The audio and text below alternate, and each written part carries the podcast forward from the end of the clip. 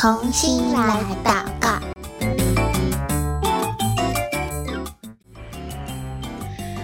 欢迎来到同心来祷告。今天贝克姐姐又要跟你一起来为朝鲜祷告喽。那我们今天要祷告的内容是在宣教日影二零二三年六月三号的内容。如果手边有宣教日影的小朋友，可以帮我打开，找到六月三号。那如果没有宣教日影也没有关系，你可以用听的，或者在我们节目下方的链接就可以免费订阅喽。在我们今天要开始祷告之前，贝克姐姐想要先请问你，你有没有喜欢吃的食物呢？你最喜欢吃的食物是什么？肚子饿的时候，你会想要吃什么东西呢？为什么要问你这些问题呀？因为啊，粮食对我们每一个人都是非常重要的。你有没有过肚子很饿、很饿、很饿，但是没有东西吃的感觉？非常的不舒服，也很不好受，对不对？而且会感觉整个人都没有力气。如果我们肚子很饿，然后没有食物可以吃，那是什么样的感觉？是什么样的生活呢？可能大部分的人，我们不太有机会可以真的这样子体验到饥饿的感觉，不是只是肚子饿哦，而是又饿又没有东西吃，而且不是只有一餐两餐，可能是。每一天持续好几天、几个礼拜，甚至几个月都没有办法吃饱，那个感觉真的很不好受，对不对？为什么我们今天会讲肚子饿，会讲没有食物呢？因为呀，朝鲜这个地方其实它的粮食并不是那么的充足哦。为什么呢？我们一起先来认识吧。粮食对每一个人都很重要，对朝鲜人当然也很重要喽。尤其是对小朋友来说，能够有充足的食物，我们才可以有营养，对不对？身体才能够健康的长大、长高，也可以变聪明。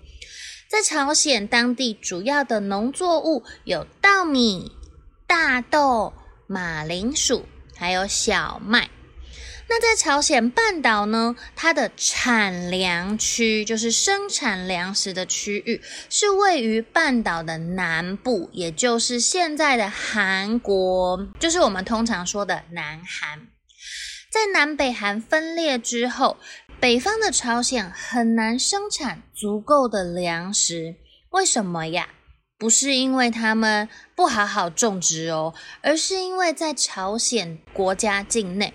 它有太多的山脉了，只有五分之一，就是百分之二十的土地适合来耕种，所以它能够种植这些农作物的地方很少很少。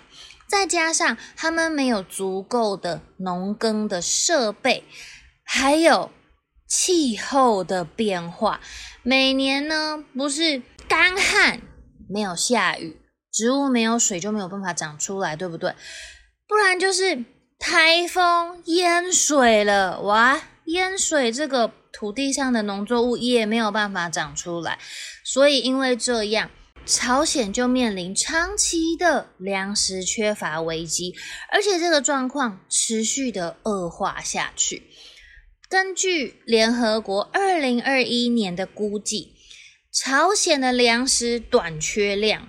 大约是二到三个月，就是说一年里面大概有二到三个月，他们是非常缺少粮食的，所以不是只有一天两天一餐两餐哦，有两三个月他们的粮食都是不够的。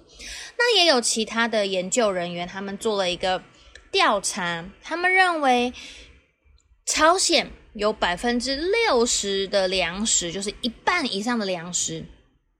是来自私人的市场，就是有一些呃机构啊，或者是单位，他们私底下来提供朝鲜食物的救援计划。那也有一些的朝鲜的家庭呢，他们会自己种一些的呃植物，种一些的粮食来供应他们每一天的需要。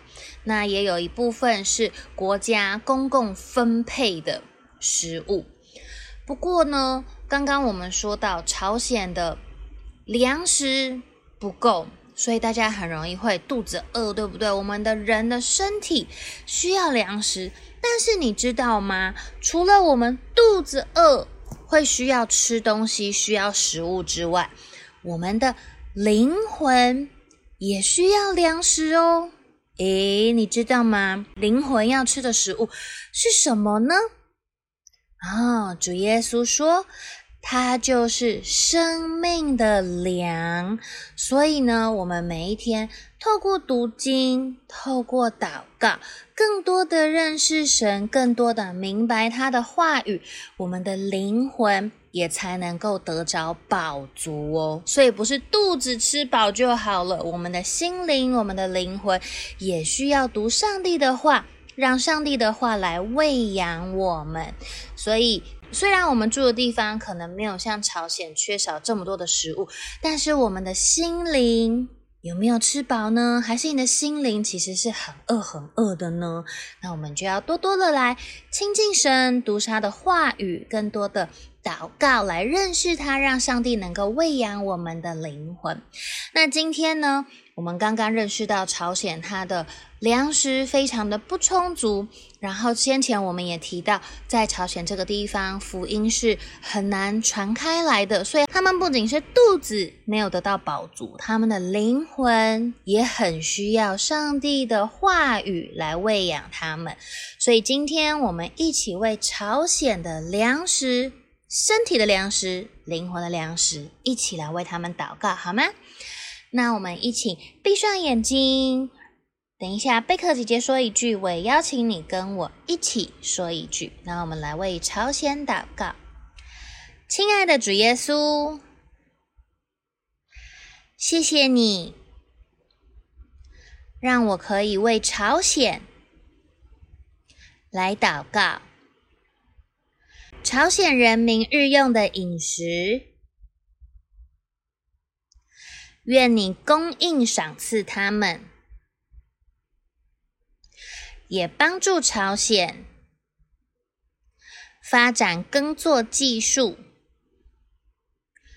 改善粮食不足的问题，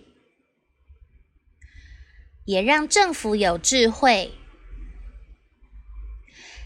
改善粮食分配的方式，